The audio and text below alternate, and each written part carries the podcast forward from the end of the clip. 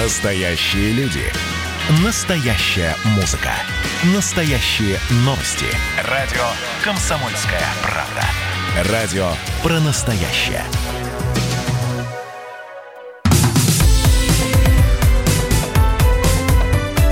Как дела, Россия? Ватсап-страна!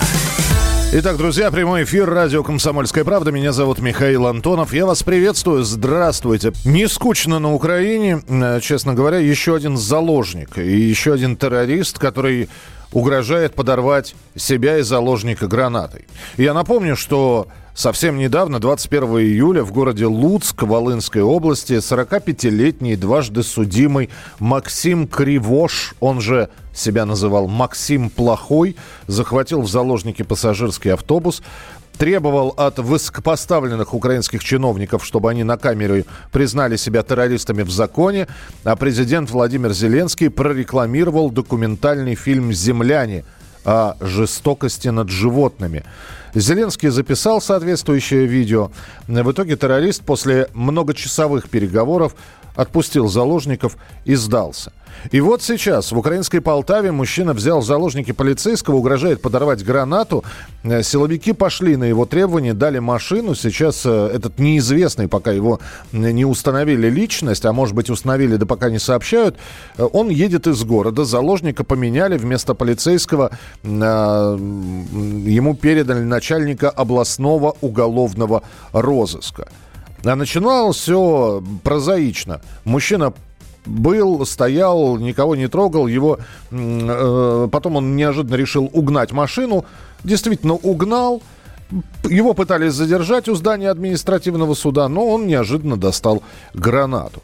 За последние два дня уже второй такой случай. С нами на прямой связи эксперт Национального террористического комитета, ветеран группы специального назначения «Вымпел», участник более 450 боевых операций, в том числе по освобождению заложников, Валерий Киселев. Валерий Юрьевич, здравствуйте, приветствую. Здравствуйте, Михаил, здравствуйте, уважаемые радиослушатели. Это совпало так или просто какая-то нездоровая тенденция намечается? Нет, это не совпало, это э, действительно тенденция. Государство государства, которое э, э, только ленивый, по-моему, туда из государства Евросоюза не завез оружие, вы знаете, какое количество сегодня там, наверное, ходит. Но ну, мы можем представить, какое количество пытается туда привести э, для совершения своих каких-то задач, для выполнения антитеррористической операции против Донбасса и Луганска.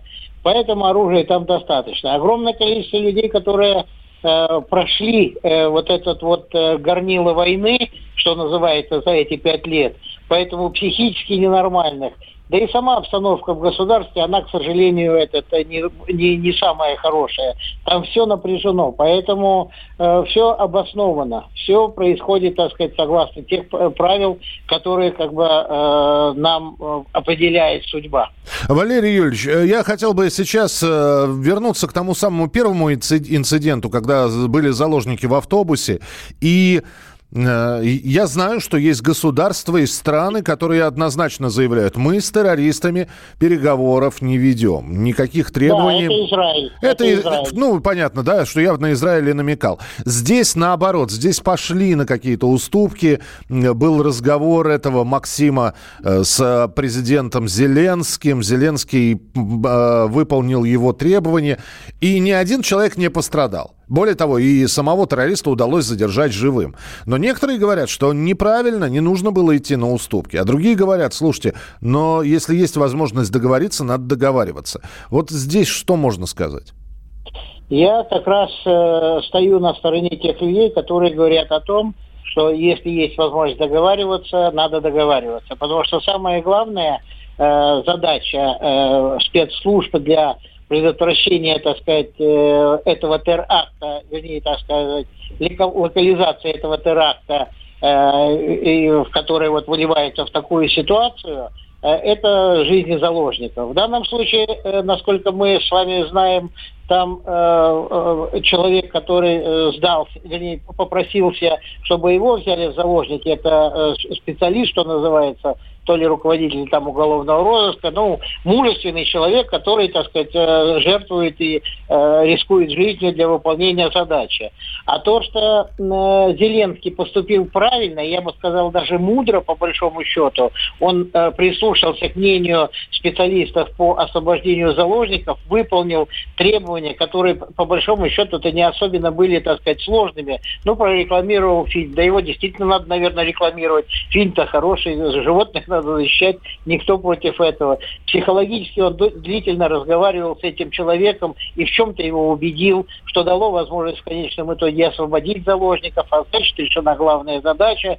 Поэтому э, пока все это выполняется. Но действительно получается, что э, каждый день вдруг по заложнику, если будет, так сказать, происходить, то э, Зеленский будет управлять уже не, э, так сказать, этот государством, а э, решать вопросы, э, значит, освобождения заложников. То есть, как это говорится, в ручном режиме. Это, конечно, так сказать, э, не, недопустимо. Подождите, но э, хорошо, мы знаем, что требования бывают разные. Ладно, разместить фильм. Ну, да, действительно, может быть, этот документальный фильм нужно посмотреть э, всем, в том числе и тем, кто любит животных. А сейчас вот э, человек с гранатой, рядом с ним представители, э, значит, э, службы полиции украинской, уголовный розыск, и он, э, значит, потребует миллион долларов из самолет. Ну что, идти и выполнять, что ли?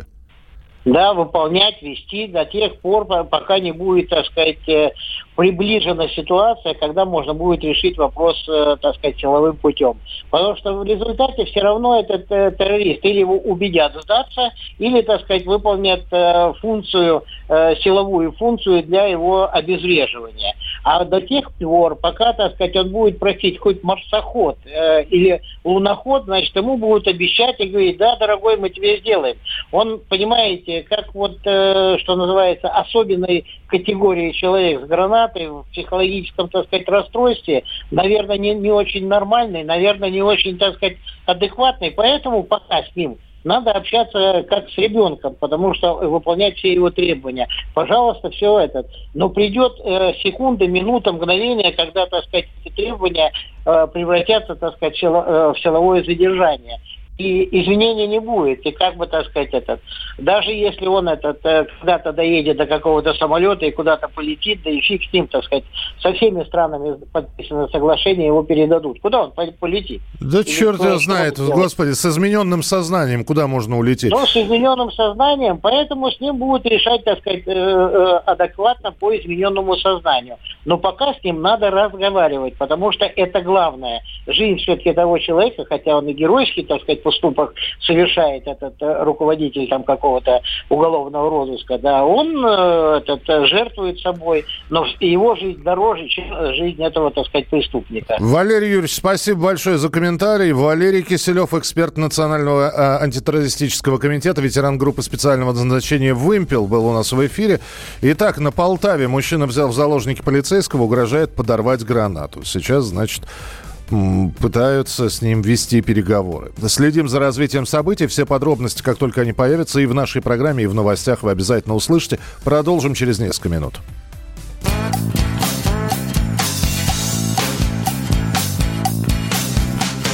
Ветер вырывает из рук последние деньги.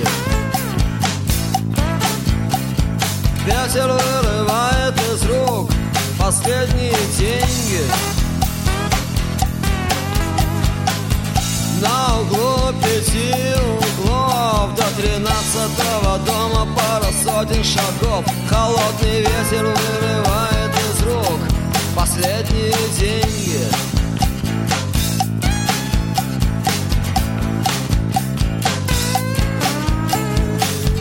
За спиной гитара, а в кармане хлеб. За моей спиной гитара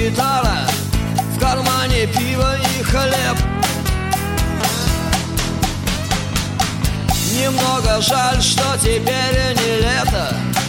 А у тебя неплохая блок-флейта За моей спиной гитара. В моем кармане пиво и хлеб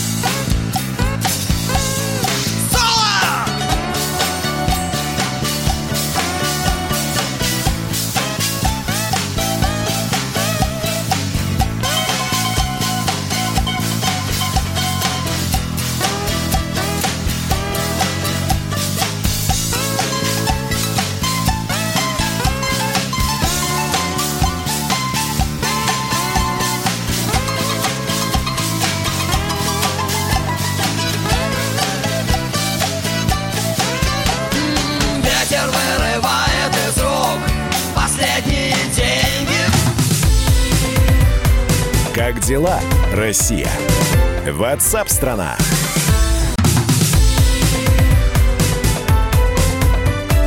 Как дела, Россия? Ватсап-страна! Итак, друзья, продолжаем прямой эфир. Э, параллельно следим за событиями в Полтаве. Там мужчина взял в заложники полицейского, угрожает подорвать гранатой и себя, и его. С, ними, с ним ведется переговор. Это второй террорист за два дня на Украине. Ну, как террорист. Вот такой вот человек, который берет в заложники.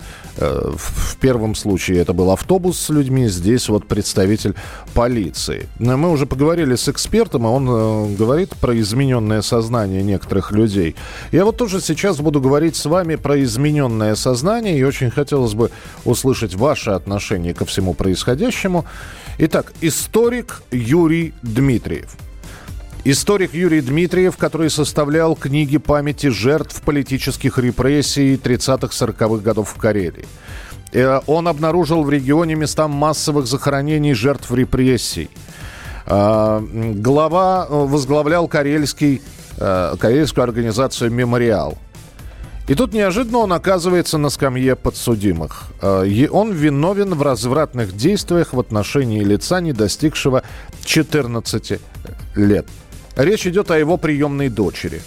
Она утверждает, что отец э, приемный Юрий Дмитриев на протяжении нескольких лет фотографировал ее голой, трогал ее, она утверждает, что ей было неприятно, она осознавала, что это стыдно, но говорит, что при этом признаваться в чем-то было страшно. Значит, наказание э, требовали для него 15 лет лишения свободы, но в итоге он получил 3,5 года. А с учетом нахождения СИЗО Дмитриев выйдет на свободу уже в ноябре этого года. Суд оправдал его по статьям об изготовлении детского порно, развратных действиях в отношении несовершеннолетней, в хранении оружия. Э, многие э, люди, девочки не поверили и говорили, что преследование Дмитриева это не что иное, как политический заказ. С нами на прямой связи э, ведущий радио «Комсомольская правда» наш колумнист Сергей Мордан. Сережа, привет. Да, привет. Я про измененное сознание некоторых людей, э, которые ну, не верят девочки, верят историку. Э, говорят, что, значит, это власть которая разбирается вот так с неугодными, что чуть ли не подбросили ему эти фотографии. Что ты думаешь по этому поводу? Я думаю, что это даже не измененное сознание, это такая странная форма существования, медийного существования множества людей. То есть я вот сегодня с утра прочитал, наверное, ну, десятка три а, комментариев людей, э, которых мы условно называем либералами, дурацкое слово, но пусть будет так, будет так. А вот первое, что бросается в глаза по контексту, по тональности, по каким-то оговоркам, никто не читал никаких материалов дела, никто не погружался в это дело, в это дело, прошу прощения, дальше, ну не знаю, какой-нибудь статьи в «Медузе» или в «Новой газете» собственно, как бы есть изначально готовое решение, они его принимают. Это человек из мемориала, это практически принадлежность к такому там ордену, э, не знаю, супер людей, которые борются с проклятым режимом. Э, и вот и в этом сознании есть вот эти вот рыцари, и, соответственно, есть страшный дракон, который сидит в Кремле, и этих рыцарей, в общем, время от времени пытается сожрать. Все. Вот если вы прочитаете последний пост Навального, он самый вопиющий.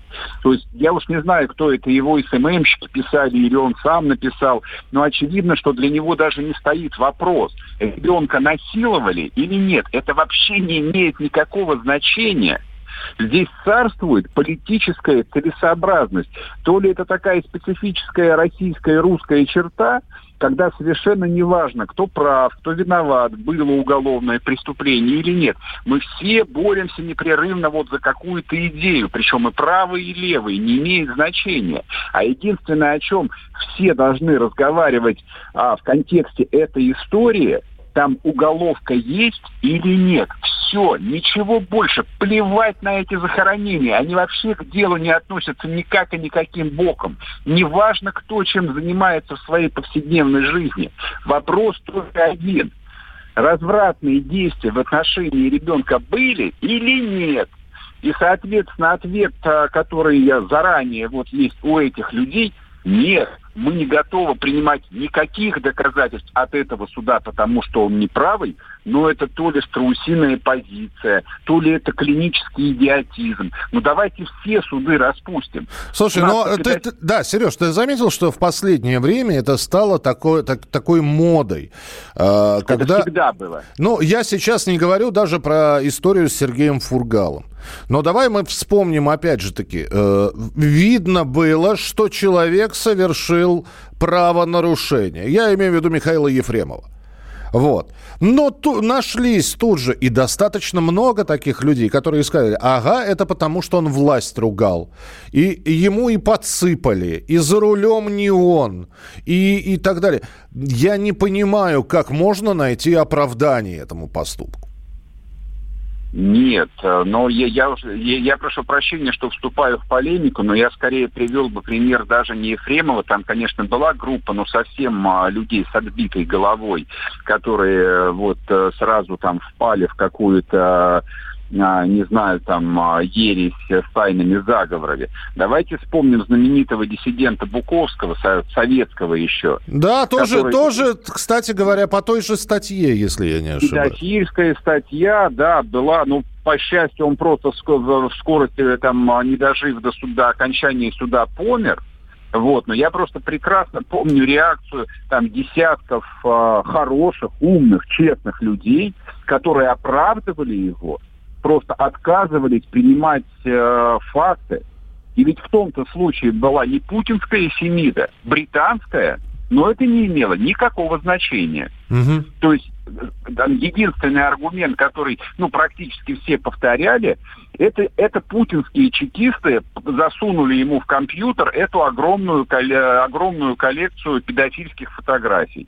Зам, замас, замаскировав под вирус какой-нибудь, да? Да, именно так. Вот, все, никак, никакие резоны не работают, никакие доказательства никому не нужны, только революционная целесообразность. И ведь что удивительно, в нашем историческом анамнезе ради этой революционной целесообразности кровь лилась рекой все, все все забыли. Не имеет никакого значения. Он наш, поэтому мы его будем отстаивать. Будь он хоть трижды мерзавец. А, Сережа, 30 секунд у нас осталось. Ну что, три с половиной года, и в ноябре он выходит на свободу. Это и... оправдание, конечно. Это, оправ... это отдельный вопрос, который вот э, просто стоит э, на повестке дня. То есть сначала наша судебная система выпускает э, под условный срок человека, признанного виновным в хищении 190 миллионов рублей, рублей, я имею в виду Серебренникова, теперь она выпускает на свободу человека, признанного а, виновным в действиях сексуального характера в отношении несовершеннолетнего. Педофила. Это что за судебная система? Она нам зачем такая? Друзья, есть, если он... да. Если... Сереж, 10 секунд, прости. Колонку Сергея Мардана прочитайте на сайте «Комсомольской правды». Я думаю, что он еще и сам не раз выскажется по поводу этого в эфире. А сейчас автомобильная рубрика. Мы продолжим в начале часа. Радио «Комсомольская правда».